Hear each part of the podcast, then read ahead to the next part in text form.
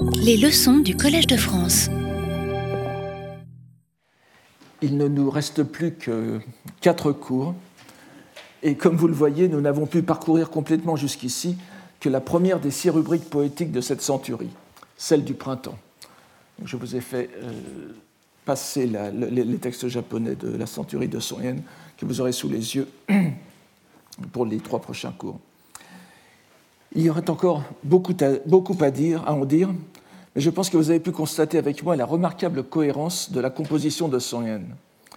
Cohérence qui maintient d'abord ensemble les poèmes portant sur un même chapitre, jamais plus de quatre, mais qui donne aussi à toute la rubrique un élan religieux qui prend presque l'aspect d'un itinéraire spirituel, ainsi que j'ai tenté de le montrer au dernier cours en soulignant la symétrie du premier et dernier poème de la rubrique. Il est évident que cette cohérence est grandement aidée par l'unité de saison, qui impose au poète l'utilisation de termes et d'images évoquant le printemps.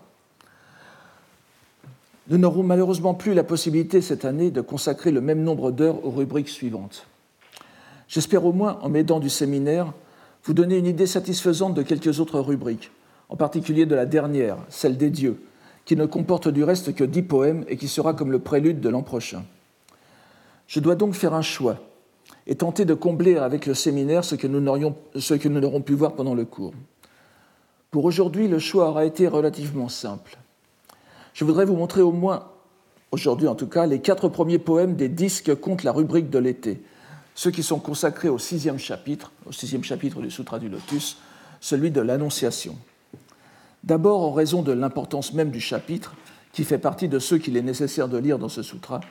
Ensuite, pour vous montrer le changement d'atmosphère qui s'opère avec le passage des saisons. Mais présentons d'abord ce chapitre 6 de l'Annonciation. Alors je, je suis désolé de devoir faire à chaque fois cette digression, mais c'est l'Annonciation est donc le titre, que, le titre français que j'ai choisi pour ce chapitre, qui m'a parfois été reproché. On trouve le plus souvent, selon les traductions, il y a deux, grandes, écoles de traducteurs, ceux qui, comme Léon Hurwitz, Léon Hurwitz par exemple, traduisent par prophétie, d'autres par prédiction. Euh, comme je vous l'ai déjà dit, je ne reviendrai pas là-dessus, enfin très, rapidement, la, prophétie ne me semble pas un bon terme, puisque la prophétie, c'est quelqu'un qui parle au nom de quelqu'un d'autre, un homme qui parle au nom d'un Dieu, en général.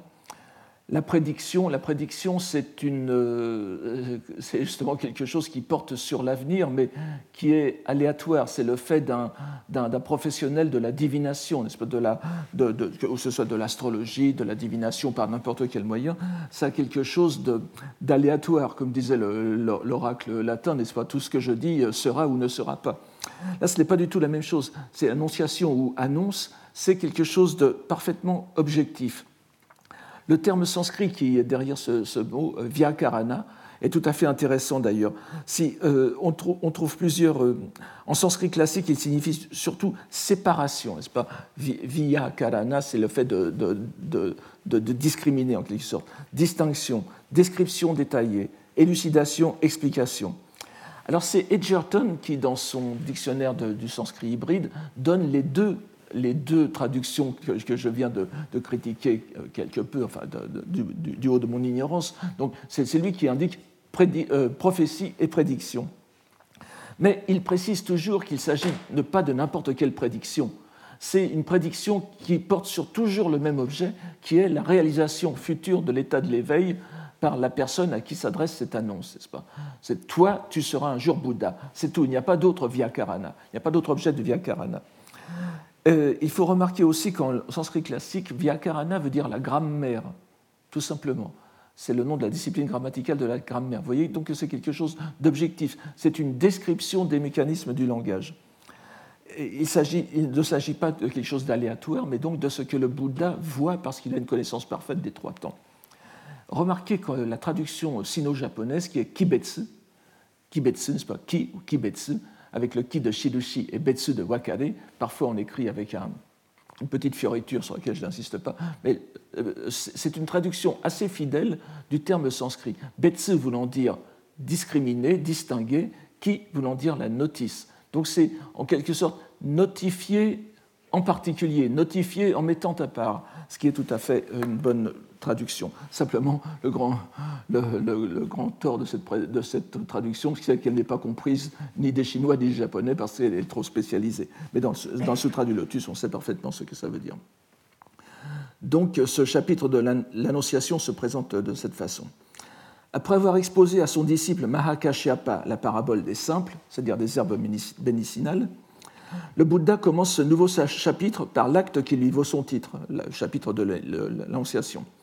S'adressant à la foule, il proclame que dans les âges à venir, après avoir rendu hommage et gagné des mérites auprès de 3 millions de myriades de Bouddhas, son disciple, donc Mahakashyapa, en son ultime renaissance, deviendra Bouddha à son tour, sous le nom de clarté rayonnante et propagera en son royaume, sa terre d'éveillés, les écritures du grand véhicule. Les trois autres grands disciples, vous vous souvenez que quatre nous avaient été nommément présentés depuis que Shariputra était sorti de scène, au chapitre précédent donc, se réjouissent dûment à cette nouvelle, mais ne voudraient pas être en reste. Et c'est une scène récurrente dans le Sutra du Lotus, qui reviendra à chaque fois. Il supplie le Bouddha, dans sa grande pitié, de poursuivre ses annonces je cite, Si de par ta connaissance du profond de nos cœurs, il s'en trouve parmi nous pour se voir conférer l'annonciation, ce sera comme une douce aspersion d'ambroisie. Vous voyez que ce n'est pas en connaissant l'avenir, mais c'est en connaissant le cœur des personnes présentes. C'est-à-dire que le, destin de chaque personne est dans, son, dans, sa, dans sa, pensée, dans son, dans son esprit. Le Bouddha perçoit cela et sait ce qui va se passer. Certes, le Bouddha a proclamé que tous les auditeurs deviendraient un jour Bouddha, mais tant qu'ils n'en auront pas entendu l'annonce individuelle, ce qui pourrait être une bonne traduction de Vyakarana, n'est-ce pas? L'annonce individuelle, ils se sentiront comme qu'ils seraient, affamés qu'il était, admis à un festin royal. Ils verraient les plats disposés devant lui, mais n'oseraient y toucher tant que le roi ne l'aurait pas expressément invité à se servir. Il en va de même des auditeurs. Toujours empêtrés dans les enseignements du petit véhicule, ils ont besoin d'un encouragement personnel pour être persuadés que la doctrine du véhicule unique leur est bien adressée et qu'ils pourront la mener à bien, car ils ont encore en leur cœur crainte et angoisse, sont les mots du sutra. Le Bouddha s'exécute donc et confère successivement l'annonciation à Subhuti, à Mahakatyayana et à Modgalyayana. Celle-ci suit à peu près toujours le même ordre. L'annonciation est en quelque sorte, c'est un formulaire. Une estimation chronologique par le nombre de Bouddhas à qui il sera rendu hommage. Quand on rend hommage à 3 millions de Bouddhas, ça veut dire que c'est un temps euh, très long, n'est-ce pas? Ensuite, une brève description des pratiques de chacun, comment il arrivera, quelles sont les pratiques qui lui permettront d'arriver à l'état de, Bouddha, puisque les pratiques sont, sont certes balisées, mais il y a quand même une certaine liberté individuelle le nom de Bouddha qu'il recevra, les noms de son ère et de son royaume. La description de celui-ci, donc de cette terre de Bouddha, et la longévité du futur Bouddha, la durée de sa loi, la loi étant divisée en deux, comme vous le savez, la loi correcte et la loi de semblance, la loi de semblant, n'est-ce pas? Zoho, c'est-à-dire la, la, période où la loi sera encore propagée, mais ne sera plus euh, correctement comprise. Ce chapitre assez bref finit, comme c'est souvent le cas, sur une ouverture vers une autre révélation. C'est cette fois celle de l'annonciation aux 500 autres disciples du Bouddha, ce qui sera la matière du chapitre 8.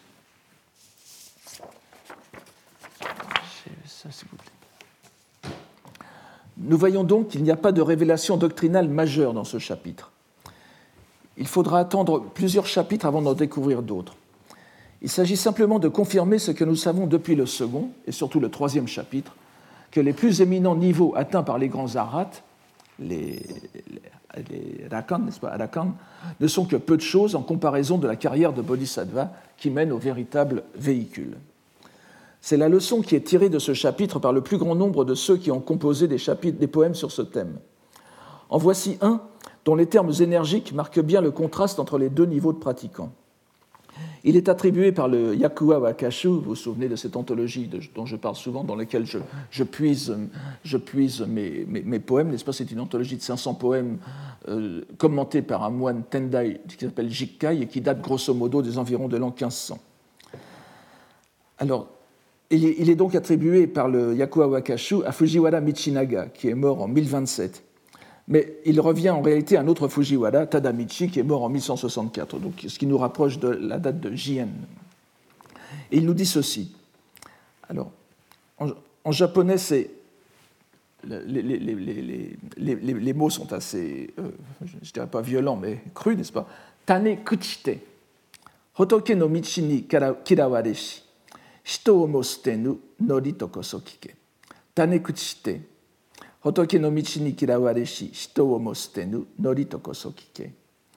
nous entendons que c'est une loi qui n'abandonne point ceux mis au banc de la voie d'éveiller, le grain étant pourri, tanekuchite.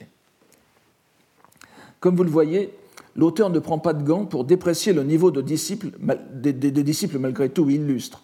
Le grain ou germe Tane, Shuji, vous savez, j'en ai parlé il y a quelques cours, nous en avons déjà parlé, donc, évoquant bien, bien sûr la nature de Bouddha présente au cœur de chaque être. Leur cas serait désespéré s'il n'y avait le pouvoir salutaire de la prédication majeure du lotus.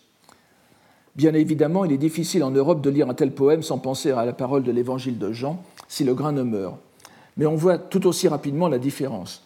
Dans ce poème bouddhique, ce n'était pas une obligation pour le grain de mourir.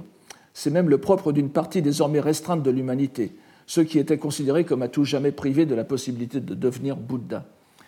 C'est la matière d'une polémique qui a duré assez longtemps au Japon, notamment entre l'école Tendai et l'école Hosso, n'est-ce pas? Y a-t-il des gens dépourvus de la nature de Bouddha? Vous savez que l'école Hosso était censée soutenir qu'il y en avait, le Tendai soutenant que non. Et euh, les, dogmes ont évolué. Maintenant, quand vous rencontrez un représentant de l'école Hosso, la première chose qu'ils vous disent, c'est que l'école Hosso n'a jamais soutenu la privation de la nature de Bouddha chez une partie de l'humanité. Euh, c'est vrai que si on lit, la, polémique, elle n'est pas si simple que ça. Simplement, il faut savoir ce que l'on entend par nature de Bouddha et présence ou non de nature de Bouddha. Je n'entre pas dans les détails. C'est à peu de choses près la même image que nous retrouvons chez un contemporain de Jien, Fujiwara Sueyoshi, qui est mort en 1211 et qui, euh, fait cette poésie à ce sujet. Vous allez voir le même ordre d'idées. Mikusanomi shigeki nigoru to mishikadomo. Satemo tsukisumu e nikoso arikere. Mikusanomi shigeki nigoru to mishikadomo. Satemo tsukisumu e nikoso arikere mikusa, les, herbes pullulentes, alors que je ne voyais qu'herbes pullulentes dans l'eau souillée. Nigodu. Quelle surprise La lune de pureté se trouve en la baie, où la représentation d'une graine pourrissante est remplacée par celle d'une eau croupie, qui ne peut refléter le reflet de la lune, qui ne peut refléter la lune, jusqu'à ce que survienne la surprise de la révélation du lotus. Nous savons tous que la lune est allégorie de l'éveil et de la nature de Bouddha. Son reflet dans l'eau, qui est la pensée, la mainte de l'homme ou de tout autre être vivant, symbolise la présence de la nature de Bouddha en chacun. Vous ne connaissez peut-être pas ce terme de mainte, mente, M-E-N-T-E, qui est un, qui est terme qui avait été utilisé par Guillaume Postel au XVIe siècle pour restituer le mot latin mens, mentis, n'est-ce pas? C'est un mot qu'il avait emprunté probablement à l'italien. Je trouve que c'est un, mot extraordinairement utile pour traduire le, le, sino-japonais shin, pas, ou, le, sanskrit chitta. Malheureusement, il n'existe plus en français. Il faudrait le, restituer dans la langue, ça nous permettrait de, de, plutôt que le mental, comme on dit parfois, ce qui est un peu, ce qui n'est pas tout à fait satisfaisant. Enfin, je me permets de risquer ce mot une fois de temps en temps pour habituer votre oreille. On me permettra d'ajouter un troisième poème, encore choisi dans l'anthologie de Jikkai, car je le trouve très intéressant pour au moins deux raisons. Tout d'abord par l'habile poétisation, si je peux dire, grâce à l'adaptation à, un individu, le poète, de l'état d'esprit des auditeurs exprimé par la déclaration des trois acolytes de Kashiapa, que je résumais tout à l'heure, hésitant, disent les stances, entre crainte et angoisse, et joie et soulagement. Cette dimension poétique occultant la lettre n'est pas sans rappeler Son Yen.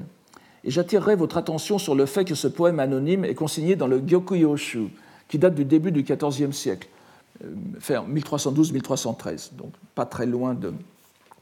enfin, c'est du vivant de, Son Yen. Le second point d'intérêt de ce poème est la dimension chronologique qui est exprimée par une périphrase que l'on retrouve tout au long de la littérature japonaise, jusque dans le journal de Higuchi Ichiyo, grande femme écrivain japonaise de la fin du XIXe siècle que vous connaissez peut-être, dont plusieurs euh, livres ont été traduits en français. Le voici donc, ce poème, d'abord en japonais. Yukusue o kiku ureshisa ni, koshikata no ukarishi yorimo nururu sodekana. Yukusue o kiku ureshisa ni, koshikata no ukarishi yorimo nururu sodekana de la joie d'entendre le terme du chemin, plus que de la misère de l'endroit d'où je viens, est trempé ma manche. Évidemment, Yukusue et Koshikata, je traduis ici par le terme du chemin et l'endroit d'où je viens, mais en réalité, euh, Yukusue est une périphrase pour le futur, qui est bien attestée dans les différents euh, poèmes euh, bouddhiques, n'est-ce pas? Et l'endroit d'où je viens, Koshikata, l'endroit d'où l'on vient en général, c'est le passé. Ce sont donc deux, périphrases, la direction d'où l'on vient, deux, périphrases qui indiquent très fréquemment dans les poésies les, deux temps passés et futurs. Et euh, Shiguchi Chiyo, dans son journal intime, qui n'est pas spécialement bouddhique de tonalité, emploie exactement le même terme sans y penser pour indiquer les deux temps. Bien évidemment, dans les poèmes sur l'Annonciation, l'accent est très souvent mis sur cette dimension temporelle. C'est une autre manifestation concrète de ce que le bouddhisme a apporté au monde extrême oriental en y introduisant le futur. Ajoutons à ces trois poèmes une pièce de Jien, où l'on retrouve des larmes, sept, cette fois, cette fois ni de joie ni de tristesse, mais tout bonnement d'envie, ce qui est sans doute une lecture naïve, mais peut-être adéquate du sentiment qu'expriment dans le sutra les compagnons de Kashyapa. Je ne vous en donne ici qu'une version, vous en trouverez une autre dans la centurie du lotus. Cette version est la suivante, elle est plus facile. Satori yuku shito wa futari ni nari nikeri. Urayamashiki ni nururu sodekana. Satori yuku shito wa futari ni nari nikeri. Urayamashiki ni nururu sodekana. Ainsi, ils seront deux pour s'en aller vers l'entendement. Satori yuku, satori, l'entendement, l'intellection, l'éveil. Ainsi, ils seront deux pour s'en aller vers l'entendement, les larmes de l'envie, comme elles trempent nos manches. C'est donc le sentiment d'envie, bien peu bouddhique et combien humain, devant le bonheur des deux premiers annoncés, si je puis dire, Kashyapa et Subhuti, qui est décrit par J.N. Nous nous doutons bien que Son Yen va s'éloigner autant que possible de ce que nous pourrions appeler l'expressionnisme de ses premiers poèmes. Voyons la première pièce. Sous la suscription il s'adressa à la grande foule en proclamant de telles paroles, qui sont les premiers mots du chapitre. Nous lisons. C'est le, alors c'est le, euh, excusez-moi, c'est le poème. Vous, vous, l'avez, ça doit être le poème, euh, je pense 21, n'est-ce pas, de votre texte. Donc, Konosato wa kyo kikisomuru hototogisu mukashi mo shiranu koto kataru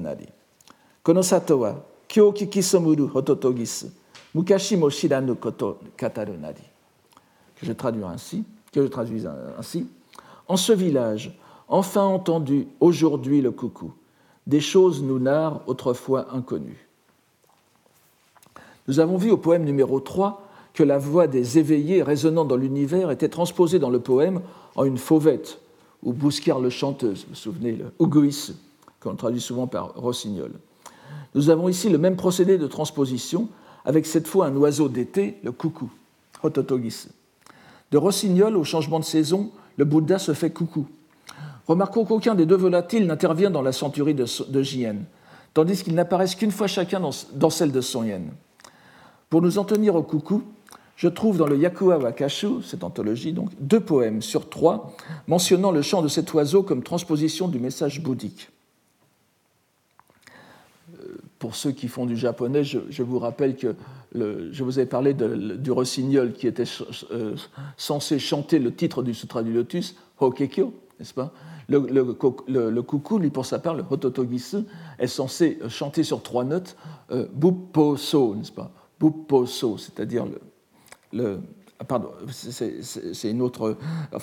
c'est un autre oiseau, mais vous avez des, oiseaux donc qui chantent, euh, plusieurs oiseaux qui chantent la loi bouddhique dans le contexte, euh, japonais. Alors, le, plus ancien de ces poèmes se trouve dans le Shoko Kokinshu de 1259. à propos du passage un peu surprenant pour le lecteur européen du chapitre 21 du Sutra du Lotus, où le Bouddha Shakyamuni, de concert avec les innombrables Bouddhas surgis du sol, se racle la gorge et claque des doigts en même temps. C'est un, peu euh, curieux, n'est-ce pas? Euh, Ces deux sons, dit le Sutra, s'étendirent universellement au monde d'éveillés des dix Orients, où partout le sol trembla de six façons. Et nous avons alors à ce propos euh, ce poème. Machi etaru washi no takane no hototogisu, tada futago ezo yomo ni kikoeshi. Tant attendu, enfin, au mont des aigles, voici le coucou. Ces deux notes seules, aux quatre orients, s'entendent. Les deux notes du coucou, normalement, il y a un, oiseau qui s'appelle le futagoedori, mais qui est une sorte de pigeon. Donc les deux notes renvoient en même temps aux deux sons du raclement de gorge et du claquement de doigts. Et ils sont ici euh, explicitement assimilés au Sutra du Lotus et au Bouddha qui le prêche. Remarquez entre parenthèses le, rapprochement intéressant. Washi no Yama, le mont des aigles, et Hototogisu, le, coucou. Le coucou est ici assimilé au Bouddha qui prêche le sutra sur le mont des aigles. il faut voir sans doute une, forme de, certaine forme d'humour dans ce, dans ce poème. Cette image est reprise un peu plus tard dans le Shingo Senshu de 1301, cette fois à propos des simples humains qui récitent le Sutra du Lotus. Le Sutra dit Qui l'écoutera ne serait-ce qu'un bref instant obtiendra de parachever l'éveil complet et parfait sans supérieur. Et voici le poème qui est donné à ce propos. Shitokoe kikisomete koso hototogisu, yofukaki yume kikisomete koso hototogisu, yofukaki yume. Une seule note, sitôt entendue, du chant du coucou. Au profond de la nuit, on s'éveille du rêve. Et vous voyez, nous retrouvons les mêmes mots qui à chaque fois, entendre pour la première fois. Cela nous fait bien sûr songer à un poème plus ancien de la grande poétesse Issei, la première moitié du Xe siècle, que je vous cite, en japonais d'abord. Hototogisu, wazukanaru ne o kikisomete, aranu tsutsu. Vous voyez encore une fois kikisomu. Du coucou, le moindre écho, sitôt entendu, toute autre chose m'y fait dès lors penser. La voix du, coucou couvre toutes les autres euh, voix de la nature, qui peut s'entendre comme un poème d'amour et n'est certainement pas bouddhique, enfin autant qu'on puisse le, penser sans connaître exactement le contexte. Il est donc clair que Son reprend une image connue dès avant lui, déjà avant lui. L'autre terme intéressant de ce poème en est le premier mot en japonais, le village, sato. Il apparaît assez souvent dans les poèmes à thème bouddhique, mais il est difficile d'en cerner tous les sens. Je m'attacherai à illustrer celui qui est le plus probable ici, à savoir celui de monde, de dimension profane, non encore pénétré par la révélation du lotus. Il se trouve le plus souvent sous deux formes dans nos poèmes, sato et furusato. Ce dernier terme proche du français populaire, le pays, ou pays même en occitan, n'est-ce pas Le pays natal donc, le lieu des hommes encore enténébrés. Un excellent exemple de cette acception se trouve dans un poème du Shin Shu de 1356, donc de l'année même de la mort de Son Yen, n'est-ce pas? Euh, Je, ne parle, je, pas de l'attribution parce qu'elle est discutée comme tout ce, qui est dans l'anthologie de Jikkai. Ce, poème est le suivant. Itsumadeka wangami shitotsu no idekateni furusato kasumu tsuki o mirubeki. Itsumadeka wangami shitotsu no idekateni Fusato kasumu tsuki o mirubeki. Kateni, kateni le, suffixe kateni est un potentiel négatif, n'est-ce pas Jusqu'à quand devrais-je, seul que je suis, sans pouvoir le quitter, contempler de mon village la lune embrumée? Et Jikkai ajoute ce bref commentaire, les, commentaires de Jikkai, donc moine Tendai, moine euh, très, très, ferré en euh, dogmatique du, Tendai, ces commentaires sont toujours précieux pour savoir ce que l'on doit donner comme euh, interprétation. Jikai nous dit ceci La demeure en feu des trois mondes est ici le village natal. Donc Fudesato, il le dit bien, c'est la, demeure en feu des trois mondes du, chapitre, de la parabole du, Sutra du Lotus. Ce village misérable qu'il faudra un jour ou l'autre abandonner. On voit bien donc Sato, Fudesato, le monde. Bien plus tôt déjà, JN nous donnait un sens presque identique de Furusato dans ce poème sur, la citation scripturaire, tout comme une maison en flammes, justement de, ce, chapitre de, la parabole, n'est-ce pas? Qui est euh, Madoi yuku ukiyo no moyuru hio furusato tonomi omoi keru kana. Madoi yuku ukiyo no moyuru hio furusato tonomi omoi keru kana. L'incendie qui fait rage en ce monde flottant, où nous nous égarons, dire que nous n'y pensons que comme notre patrie, notre village natal, Furusato. Donnons aussi un exemple avec Sato Sol, et non plus Furusato. Il s'en trouve un dans le Shoku Kokinshu à propos de la parabole du fils pauvre, donc, que je vous ai euh, décrite il y a quelque temps, n'est-ce pas? Ce chapitre, ce, poème, Kazo Ureba, Tochi no Sato ni Otoroete, Isoji Amari no Toshizo Henikeru. Donc, allez bien compter, en un lointain village à Métiolé, à Métiolé 50 années et plus se sont passées. Tochi est un utamakura, donc un toponyme poétique du Yamato, et qui résonne bien sûr avec l'adjectif Toshi, Toshi, lointain, n'est-ce pas? Donc un lointain village, un village de Tochi. Tout compte fait, donc, le village n'est guère différent de la lande dans ses poèmes à thème bouddhique, désignant le monde phénoménal dont il faut s'extirper. Non, la lande, no, nohara, etc. Je vous en ai déjà parlé, j'en reparlerai un peu tout à l'heure. Mais il faudra nous garder de n'y voir que ce sens, car dans certains poèmes, il pourra signifier la patrie à laquelle on revient, et donc le monde du lotus. Tout dépendra du contexte. Nous pouvons en tout cas être sûrs ici qu'il s'agit du premier sens. Le coucou, qui est le Bouddha, chante, c'est-à-dire prêche dans le village, c'est-à-dire dans le monde phénoménal, à l'adresse des villageois profanes. Telle est donc la première moitié de ce poème. Vous avez peut-être déjà remarqué, avant même que je ne vous le dise, que cette pièce s'articule sur nos deux adverbes de temps habituels dans un contexte lotusien, kyo aujourd'hui et mukashi autrefois. Le présent du lotus, donc, est le passé de l'ignorance. Vous vous souvenez aussi sans nul doute de l'homophonie entre ce même kyo aujourd'hui et le mot pour sutra, ce qui va très bien avec la locution qui suit kikisomu, n'est-ce pas, entendre pour la première fois. C'est donc aussi le sutra, le sutra du lotus, que l'on entend pour la première fois. Le jeu de mots se poursuit dans la seconde moitié du poème, s'entendant tout d'abord comme l'annonce par le coucou de choses nouvelles, c'est-à-dire le début de l'été, mais avec le double sens de koto, chose, chose abstraite, mais aussi parole, le koto de kotoba, n'est-ce pas, kotonoha, les feuilles des mots, kotonoha, nous pouvons le comprendre comme il profère des paroles inouïes autrefois, encore jamais entendues. Shiranud koto.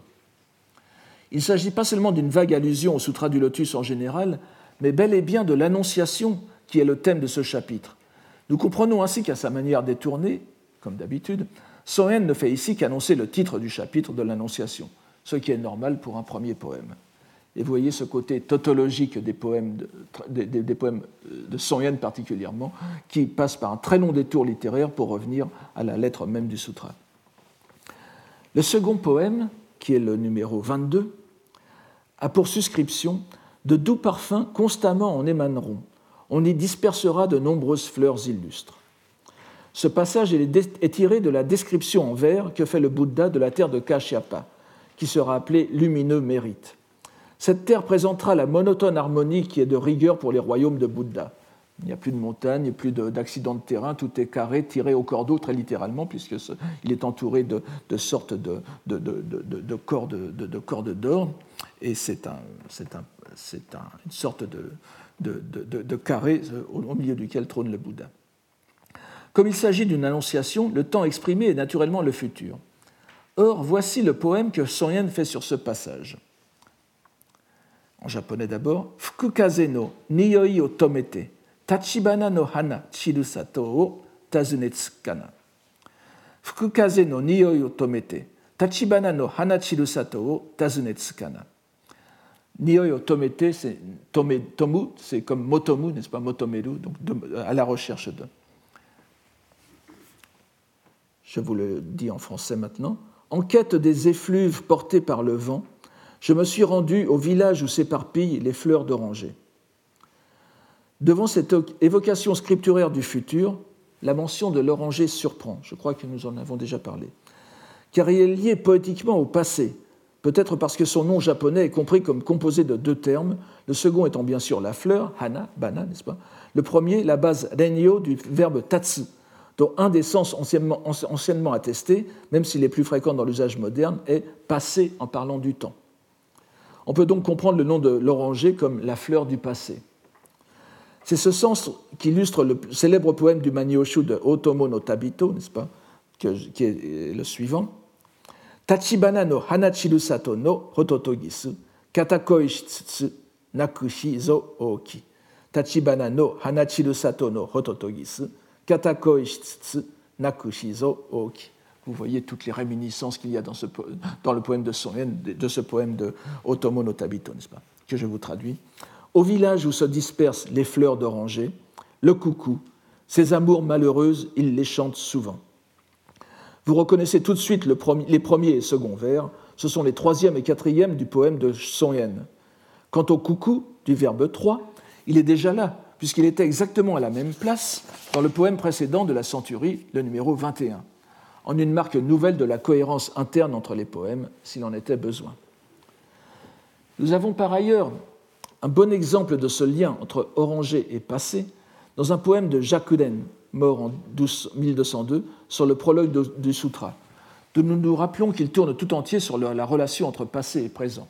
Le prologue du Sutra du Lotus, vous vous souvenez, c'est cette lumière qui euh, jaillit d'entre les sourcils du Bouddha Shakyamuni. Euh, et euh, Maitreya s'interroge sur le sens de, cette lumière, demande, le demande à Manjushri, qui a déjà, qui en a déjà vu euh, pas mal, n'est-ce pas, dans sa, dans sa carrière de bodhisattva. Et Manjushri lui dit J'ai déjà vu cette lumière dans un temps très lointain, lorsque un Bouddha avait déjà exposé le, Sutra du Lotus. Cette lumière est le, est le prologue et le prélude du Sutra du Lotus. Et le poème de, de Jakuden est le suivant Fukukazeni, Hana Tachibanaya, Niyouran, Mukashi Oboyuru, Kyo no Niwakana. Est-ce le parfum de l'oranger en fleurs que souffle le vent? Il me souvient du passé, au jardin d'aujourd'hui.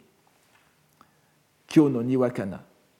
Évidemment, Kyo no Niwa. Niwa veut dire la cour, mais comme vous le savez, dans les poèmes bouddhiques, je, pense avoir déjà fait allusion, au moins dans le séminaire, Niwa veut dire le jardin, la cour, mais aussi le, lieu de l'assemblée du Bouddha. Donc Kyo no Niwa, le jardin d'aujourd'hui, c'est Kyo no Niwa, c'est l'assemblée où est prêché le sutra du lotus vous voyez bien sûr Mukashi et Kyo, n'est-ce pas? Cette fois inversé, Mukashi, le passé tout d'abord, et Kyo, le présent ensuite, puisque ça suit, le, ça suit la, démarche de ce, de ce, chapitre du prologue. La brève notice de Jikkai explicite le rapport entre oranger et passé. Je cite Jikkai Comme il est naturel de songer au passé devant les orangers sauvages, il n'en va pas autrement dans ce poème, où le parfum de l'oranger en fleurs dans le vent fait songer, aux temps antiques du monde des aigles. Donc la, connexion entre passé et Tachibana et Oranger est bien, est, bien attestée dans les, poèmes, en général et dans les poèmes bouddhiques aussi. Nous retrouvons en plus dans ce poème de Son Yen un terme qui figurait dans le précédent, le village, Sato, dont nous avons vu qu'il signifiait le monde. En est-il de même dans ce poème? Et si oui, quel est le rapport avec la dimension temporelle inverse de celle qui est exprimée par l'oranger, à savoir le futur, puisque c'est une annonciation? Je pense qu'il est peu douteux que le sens de Swato soit différent du poème précédent, de village donc. Il faut alors discerner ici un très subtil jeu sur les temps, qui se déroule dans l'interaction entre la lettre du sutra et les implications des poèmes compris dans leur séquence. Je rappellerai d'abord, car on n'est jamais trop prudent, que les stances d'où est tirée la citation s'appliquent sans ambiguïté aucune au futur, ce qui est dit à plusieurs reprises dans le sutra, le chapitre sur l'Annonciation. Je vous cite quelques-uns de des passages clés. Je le déclare aux moines, de par mon œil d'éveillé, je vois que notre Kashyapa, dans un âge à venir, après le passage d'innombrables éons, obtiendra de devenir éveillé, et que dans ses futures existences, il fera offrande, etc. La, citation en exergue, s'appliquant à la terre de ce Bouddha, décrit aussi un événement futur, avec une pluie de, fleurs et de parfums inouïs. On ne peut donc faire autrement que de reconnaître un dessin précis dans le fait que Son Yen, avec l'oranger, transpose ce futur dans le passé. C'est en cherchant un parfum source de nostalgie que le poète se dirige vers le village, probablement celui de son enfance ou d'un souvenir cher. Or, nous avons vu au poème précédent que ce village est celui où le coucou a révélé des paroles encore inconnues. C'est donc en allant rechercher les sources de son passé qu'il débouchera sur l'avenir promis dans l'Écriture. Ce passé dont il poursuit la nostalgie, c'est l'état d'auditeur qui est décrit dans les stances suivantes immédiatement, celui où les disciples anciens du Bouddha sont, et je cite le sutra, toujours à réfléchir aux erreurs du petit véhicule. Donc à faire retour sur eux-mêmes, vers un passé qui est celui évoqué par la fleur d'oranger, alors même qu'ils sont rafraîchis par l'annonce du Bouddha. Le village du poème est donc bien cet état de disciple du petit véhicule où sont encore les auditeurs, tout en regardant le parfum de fleurs inouïes imprégner l'heureux élu qui s'est vu conférer l'annonce de sa future obtention de l'état de Bouddha. La seule façon de retrouver son chemin dans ce poème, qui se trouve être un véritable jardin au sentier qui bifurque, c'est de s'en remettre à la grille de lecture obligée des poèmes à thème bouddhique, celle des deux dimensions, c'est-à-dire des deux vérités, l'authentique et la profane, Shintai Zokutai. Sous l'aspect de la vérité profane, nous avons le monde phénoménal, où le, vent de, la nostalgie tourne les pensées vers un passé et un état révolu. Sous l'aspect de la vérité authentique, nous avons la terre de Bouddha à atteindre dans le futur, où souffle le parfum de fleurs nouvelles. Et les fleurs qui se dispersent du poème reprennent bien leur sens habituel dans ces poèmes bouddhiques, celui de fleurs du lotus les fleurs qui se dispersent en général, ce sont les kotonoha, n'est-ce pas? Les, feuilles et les fleurs des paroles qui se dispersent dans la nature. C'est le sutra du lotus qui se propage dans le monde. L'intrication des deux dimensions de ce poème, combinée à sa cohérence avec les autres poèmes de la séquence, est proprement étonnante. Nous avons ici un exemple frappant de la subtilité retorse de Son Yen. Je voudrais ajouter que ce n'est en rien enlever à sa subtilité que de relever un poème bien plus ancien de l'illustre Shunzei de la fin de l'époque de Heian, du XIIe siècle donc, lui aussi, comme on sait, fort versé dans les doctrines du Tendai, où je trouve comme la préfiguration du chiasme ici opéré par Son Yen. Voici ce, poème de, de. Shunzei, dont on a euh, par ailleurs des écrits que l'on pourrait appeler euh, théoriques sur le les canon, n'est-ce pas, la, théorie, la théorie des poétiques, la théorie du waka, des écrits qui sont imprégnés de dogmatique tendai, n'est-ce pas, dans lesquels il justifie, sa, il justifie sa, son acte poétique à partir de, la dogmatique euh, de la scolastique tendai même, ce qui est une invitation donc déjà dès la fin du, 20 siècle, du XIIe siècle à considérer tous ces poèmes à la lumière toujours de la scolastique. Voici en tout cas le poème de euh, Shunzei. Ikabakari ureshikari kemu, sarade dani, komu yo no koto wa shirama hoshiki ni. Ikabakari ureshikari kemu, sarade dani, komu yo no koto wa shirama hoshiki ni. Combien grande est notre joie, sans même être parti, sarade dani, en notre désir de savoir que sera le monde qui vient. Komu yo no koto wa, n'est-ce pas? Entre les deux vers consécutifs dans l'original japonais, sans même être parti, et ce que sera le monde qui vient, nous avons la même superposition temporelle des auditeurs encore prisonniers de leur passé et de l'avenir de libération qui les attend et qu'ils attendent. Soen a lui aussi joué sur ce contraste en l'élaborant. Il avait donc certainement le poème de Shunzei euh, en tête. Nous arrivons ainsi au troisième poème de ce chapitre, qui se présente sous la citation scripturaire. Ce sera comme une douce aspersion d'ambroisie qui dissipe la fièvre et procure la fraîcheur. C'est donc une partie du passage que j'ai mentionné tout à l'heure, où les auditeurs supplient le Bouddha de leur conférer à eux aussi l'annonciation, afin d'apaiser leur angoisse à l'idée d'être des laissés pour compte au festin de la loi. Ce qui inspire à Son Yen les vers suivants, et c'est le, poème 23 de votre, de votre, du texte que je vous ai euh, donné. Donc, murasame no suginuru ato no kusa no ha ni suzushiku musubu nobe no yutsuyu. Murasame no suginuru ato no kusa no ha ni suzushiku musubu nobe no yutsuyu. Traces des averses qui viennent de passer sur les feuilles d'herbe. En pleine se forment les gouttes fraîches de la rosée du soir. Traces des averses qui viennent de passer sur les feuilles d'herbe, en pleine se forment les gouttes fraîches de la rosée du soir. Les liens avec le texte scripturaire sont évidents. Les averses, moulassamé, pour la douce aspersion d'ambroisie, que viennent renforcer les gouttes de la rosée du soir. L'adjectif frais, suzushi, pour fraîcheur et dissiper la fièvre du sutra, n'est-ce pas? Vous êtes à présent, je le suppose, sensibilisé à la présence du mot nobe, la plaine, la lande, et à ses implications. On parle bien des êtres du petit véhicule. La rafraîchissante rosée du soir sur la langue décrit bien de façon allégorique l'action de la révélation du lotus sur les auditeurs.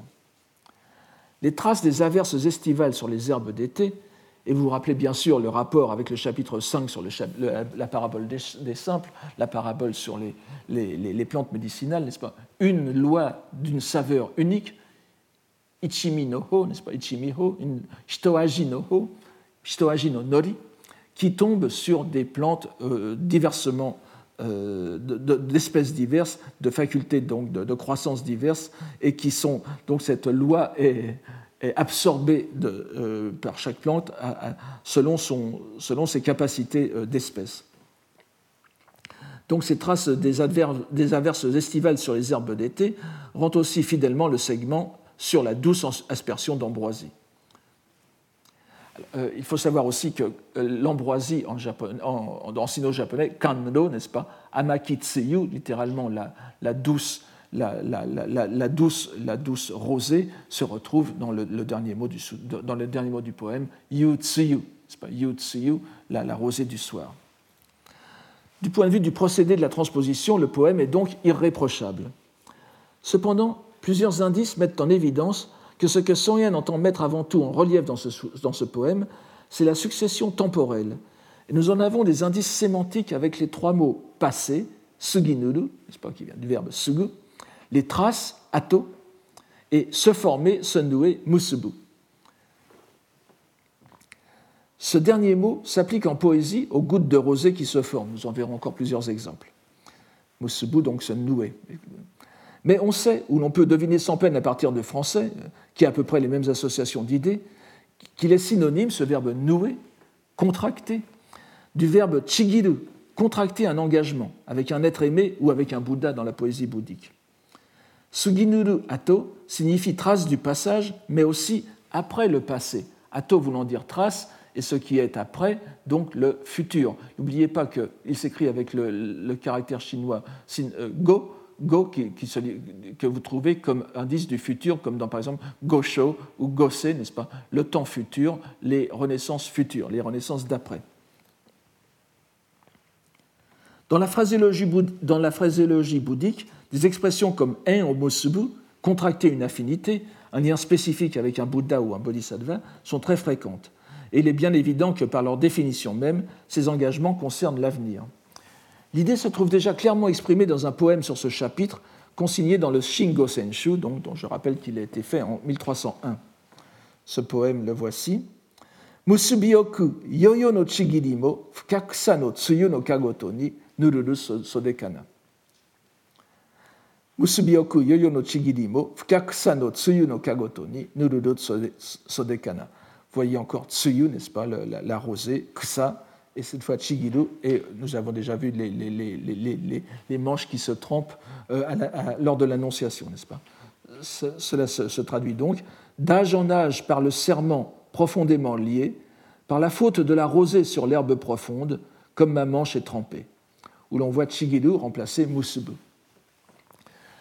Si nous rapportons le troisième poème de Soen aux deux premiers, nous voyons qu'il aborde ici concrètement ce qui se produira lorsque l'annonciation sera conférée aux disciples. Nous avons l'impression, après le rapport présent-passé du premier poème et la superposition, voire l'indécision du second poème, d'un véritable départ sur le chemin avec la perspective de son terme. L'engagement qui est contracté est donc l'annonciation. Le Bouddha en, engage la véracité de par son œil de Bouddha, qui lui permet de voir également les trois temps. La consolation demandée par les auditeurs dans le sutra est présenté ici comme un engagement, une promesse de part et d'autre, dont le résultat est déjà envisagé avec lucidité.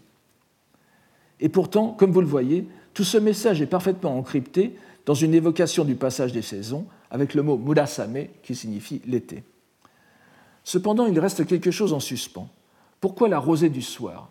À part bien sûr la réponse évidente que Tsuyu rappelle Kanro, donc Tsuyu la rosée rappelle Amaki Tsuyu, le Kanro, c'est-à-dire l'ambroisie de la, de la citation du sutra.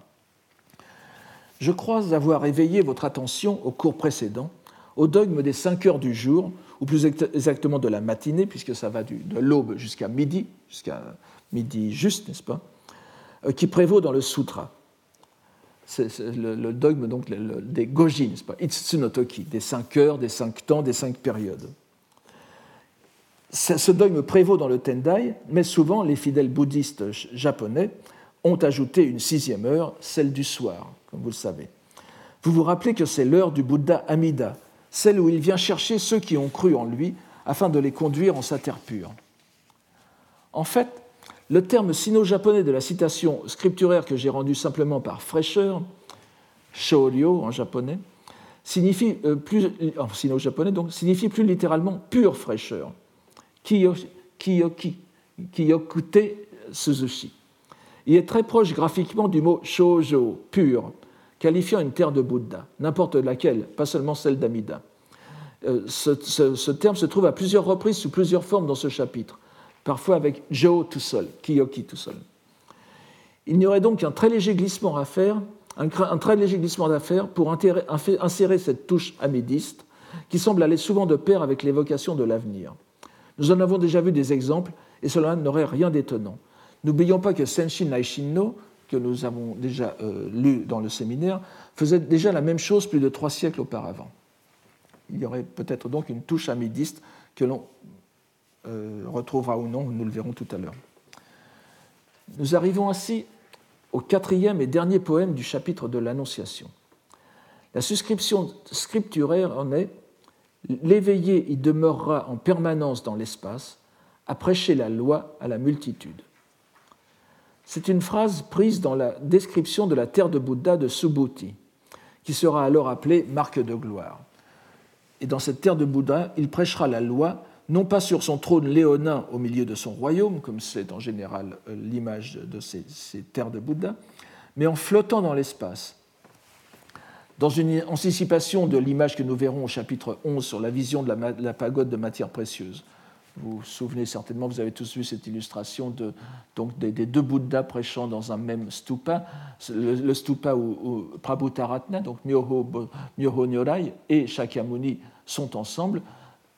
Ce, stupa surgit de terre et flotte dans l'espace, n'est-ce pas? Il est kuchu au, milieu du ciel, exactement de, la même façon euh, qu'ici on, peut, entrevoir, une sorte de préfiguration de cette scène dans, cette brève description du chapitre, que nous avons ici. Curieusement, cette précision si frappante n'est pas reprise dans la partie en vers du Sutra du Lotus. Elle se retrouve que dans la partie en prose. Mais son potentiel poétique n'échappe pas à son haine.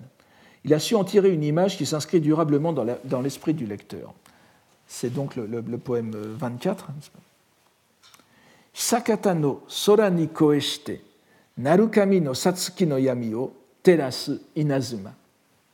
Sakata no sora ni koeshite, narukami no satsuki no yami o terasu inazuma. Ténèbres du cinquième mois, au tonnerre grondant dans l'infini du ciel, un éclair l'illumine. Ténèbres du cinquième mois, au tonnerre grondant dans l'infini du ciel, un éclair l'illumine.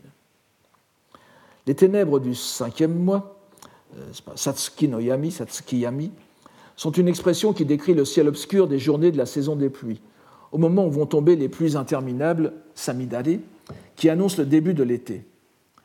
Le terme traduit ici par l'espace, koku, dans, le, dans le, sutra, le, le, terme, le, terme sino-japonais du sutra, du du lotus, koku est formé de deux caractères, dont le second se lit en lecture explicative sora, les deux caractères font Munashiki Soda.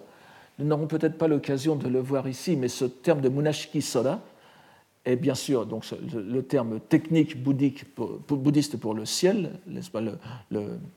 l'espace même, Akasha, et lu en, japonais, Munashiki Soda,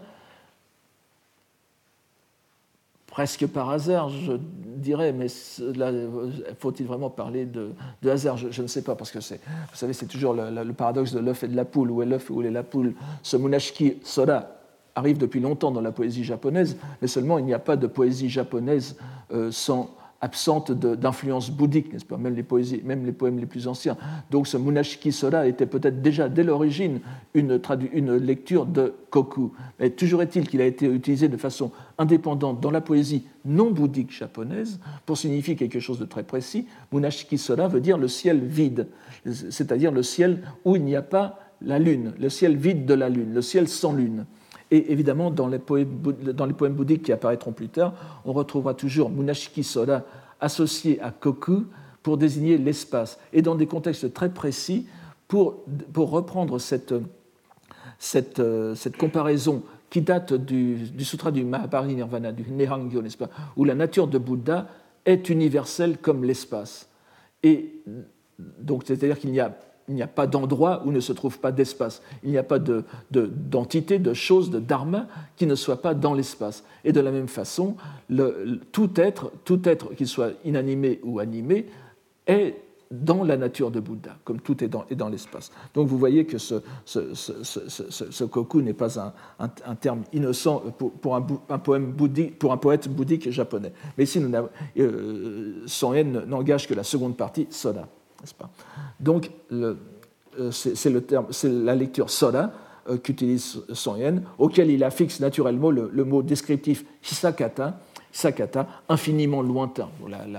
la, traduction exacte est, controversée, mais je pense qu'ici nous serons satisfaits de cette euh, traduction. Les deux premiers vers du poème Hisakata no Sora ni Koeshite transposent donc presque littéralement les mots du sutra demeurer dans l'espace à prêcher la loi. C'est-à-dire donnant de la voix, coéchité, dans le ciel infini, dans l'infini du ciel. Le mot narukami, le tonnerre, s'applique bien sûr de façon plus satisfaisante à la prédication du Bouddha que le même mot employé pour le chant de la, fauvette, ainsi que nous l'avions vu dans le troisième poème de cette centurie. Vous vous souvenez? Donc le, chant de la fauvette, le hokekyo de la fauvette, est assimilé, est, comparé au tonnerre, ce qui est un peu exagéré. Mais évidemment, encore une fois, c'est la transposition permanente que fait Son Yen entre la, nature qu'il décrit et le, sutra auquel il renvoie. Donc euh, la, voix de la fauvette qui en tant que telle n'est pas grand-chose, est assimilée au tonnerre de la voix du Bouddha parce qu'elle euh, chante le Sutra du Lotus. Euh, l'image percutante, c'est le cas de le dire, est dans la seconde moitié du poème, qui élabore sur l'annonce du tonnerre, sur laquelle finit la première moitié, Narukami donc, et Inazuma. L'obscurité du cinquième mois dans ce poème, si nous le comparons aux trois précédents, correspond au village et à la lande, donc au petit véhicule, à la période encore enténébrée, que l'on pourrait aller jusqu'à appeler ignorance, mumio, littéralement dépourvu d'éclairage, n'est-ce pas, mumio, sans, clarté. Et venant déchirer ces ténèbres de l'ignorance, l'éclair, l'illumination immédiate de la révélation du, du, lotus, Inazuma. Comparé aux images que nous avons eues jusqu'à présent, que ce soit la fauvette ou le coucou, la fleur ou le joyau, cette allégorie de l'éclair est extraordinaire et apparaît comme un point culminant de la centurie. Pour autant que je le sache, elle semble unique à Son Yen, car je ne la retrouve pas dans l'anthologie de Jikkai, anthologie qui, comprend 500 poèmes, n'est-ce pas? Si elle se trouve effectivement, cette image de l'éclair, dans les 1278 poèmes recueillis dans le Ruidai Homon Wakasho Tsuge de Hatanaka Tatsu, à l'époque d'Edo, n'est-ce pas? C'est une, compilation dont je vous ai déjà parlé. Elle, s'y trouve effectivement, mais ce n'est autre que dans ce poème de Son Yen, qui est reproduit avec les autres, ainsi que je vous l'ai dit dans mon cours d'introduction. Le Ruidai Homon Wakashu reprend à peu près l'ensemble des poèmes de Son Yen. Mais, et donc la seule occurrence de l'éclair dans ces 1200 et quelques poèmes, c'est le poème de Son Yen. Il n'y en a pas d'autres. Mais vous vous posez peut-être une question. Comme je vous l'ai répété à satiété, les poèmes à thème bouddhique, ainsi qu'ils ont été définis par J.N. lui-même, qui en est comme la divinité tutélaire, ont une visée unificatrice et contemplative. Ils reflètent l'unité essentielle des deux vérités authentiques et profanes. Ils font passer du conditionnel gon au réel jitsu. Or, la comparaison de Son Yen avec l'éclair, pour pittoresque et impressionnante qu'elle soit, n'est pas anodine. Tous ceux qui ont lu quelques textes bouddhiques même indirectement, à travers les nombreuses citations qui en sont faites dans la littérature japonaise classique, connaissent ces vers donnés à la fin du Sutra du Diamant, le Kongo Kyo, n'est-ce pas, la, la Vajrachedika, l'un des sutras les, plus, les, plus, lus dans le monde sino-japonais, même dans le monde tibétain aussi. C'est un sutra très court, très, euh, très, très bien argumenté qui, qui, a été lu même par des, euh, des non-professionnels du bouddhisme. Donc il y a ces, fameux vers de la fin du sutra qui, donnent à peu près ceci en traduction euh, française. Tous les inconditionnés, Uiho, n'est-ce pas? Tous les inconditionnés sont comme un songe, un mirage, une bulle, un reflet, comme la rosée et comme l'éclair. C'est ainsi qu'il faut les contempler. Donc tous les inconditionnés, oui, vous vous souvenez peut-être du petit poème mnémotechnique du syllabaire japonais, pas? Oui no Okuyama, la, profonde montagne du, conditionné, c'est-à-dire du phénoménal. Donc tout, tout, le phénoménal, comme un songe, yume, un mirage, maboroshi, une bulle, utakata ou awa, et un reflet, kage, comme la rosée Tsuyu et comme l'éclair Inazuma. C'est ainsi qu'il faut les contempler. La seule occurrence du mot éclair, donc vous voyez que l'éclair, c'est le symbole même, l'un des symboles de l'impermanence. La seule occurrence du mot éclair dans le Sutra du Lotus a des connotations tout aussi négatives. Elle se trouve à la fin du chapitre 25, n'est-ce pas, sur le, chapitre sur le Bodhisattva Kannon, qui est que des nuées d'orage retentissent d'éclairs, qu'il grêle, que de grandes pluies se déversent, s'il pense à la force de celui qui considère nos appels, Kannon, Kanzeon Bosatsu, tout se trouvera dissipé sur l'instant. Donc vous voyez encore connotation de l'éclair comme dangereux. Nous ne pouvons pas soupçonner un moine aussi savant que Xonyen, quatre fois patriarche de l'école Tendai, je le rappelle, d'ignorer le statut, pour ainsi dire, ontologique de l'éclair, ou plutôt son absence de statut. Il faut donc nous interroger sur le sens de son allégorie. Nous verrons tout à l'heure dans les poèmes que je lirai pendant le séminaire que Yen semble décidément apprécier cette image de l'obscurité du cinquième mois comme allégorie de l'absence de Bouddha. L'éclair, en contraste avec ce sens, doit être quelque chose de plus pérenne. Nous sommes donc bien obligés de reconnaître encore ici l'idée constamment reprise, non seulement par Yen, mais aussi par les grands religieux qui ont fait des poèmes sur le Sutra du Lotus. À la lumière de ce sutra, tout ce qui était considéré comme conditionnel, gon, peut être relu comme étant réel, jitsu de même que la fleur, l'éphémère et l'inconstant par excellence de la poésie classique, c'est-à-dire la, fleur Hana, n'est-ce pas, est transposée en poésie dans le domaine de la réalité, la fleur de l'auguste loi, Minori no Hana.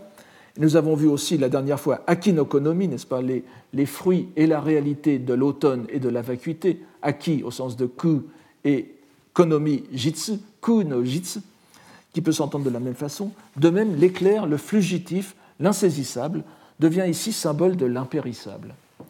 L'image est d'autant plus frappante, l'intention paradoxale de Soyen d'autant plus fortement exprimée, que le texte chinois du lotus porte bien explicitement que les Bouddhas demeurent en permanence, constamment dans l'espace. Tsuneni, Jo, Tsuneni koku ni shosu. Jo, jo, jo koku, ou Jojo o koku. C'est-à-dire exactement le contraire de la fulgurance instantanée de l'éclair. Donc si, l'on rapproche, le, poème japonais du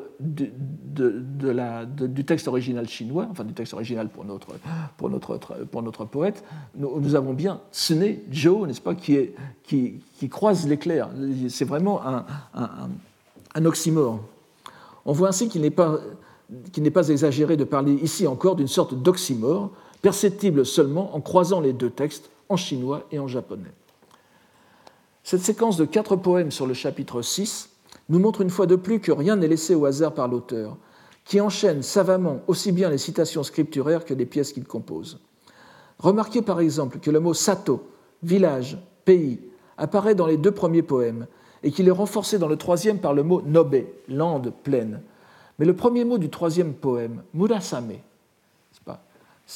qui désigne les pluies d'été, s'écrit couramment avec pour premier caractère mura, le village, parfois un autre caractère, mais ici je retiens seulement celui de village, au sens très proche de Sato. Nous sommes donc bien sur Terre, tandis que le quatrième poème, pour illustrer la scène de la prédication dans l'espace, décrit de façon appropriée un phénomène céleste qui se passe, aussi, bien au-dessus du monde des hommes.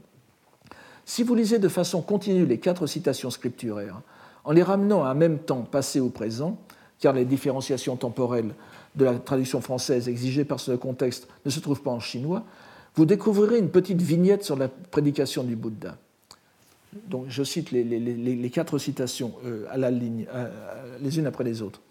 Il s'adresse à la foule en proclamant de telles paroles. De doux parfums émanent constamment. On disperse de nombreuses fleurs illustres. C'est comme une douce aspersion d'ambroisie qui dissipe la, fièvre et procure la fraîcheur. L'éveillé demeure en permanence dans l'espace à prêcher la loi à la multitude. Et bien sûr, les poèmes japonais suivent ce mouvement dans la dimension terrestre et naturelle, nous laissant comme le sutra dans la contemplation d'un ciel d'orage où il nous faut déchiffrer la parole du Bouddha. L'interaction entre les deux vérités se joue donc d'une part entre le texte chinois et le texte japonais, et d'autre part à l'intérieur du poème japonais, où la lecture du sens plus profond non seulement nous ramène à la lettre du sutra, mais lui apporte en retour une nouvelle dimension herméneutique, perçue par le moine japonais comme son sens véritable. Je vous remercie de votre attention. Et nous allons euh, quitter cette salle pour aller. Euh, le séminaire aura lieu donc dans la salle 4. Merci beaucoup. Retrouvez tous les contenus du Collège de France sur www.colège-2-france.fr.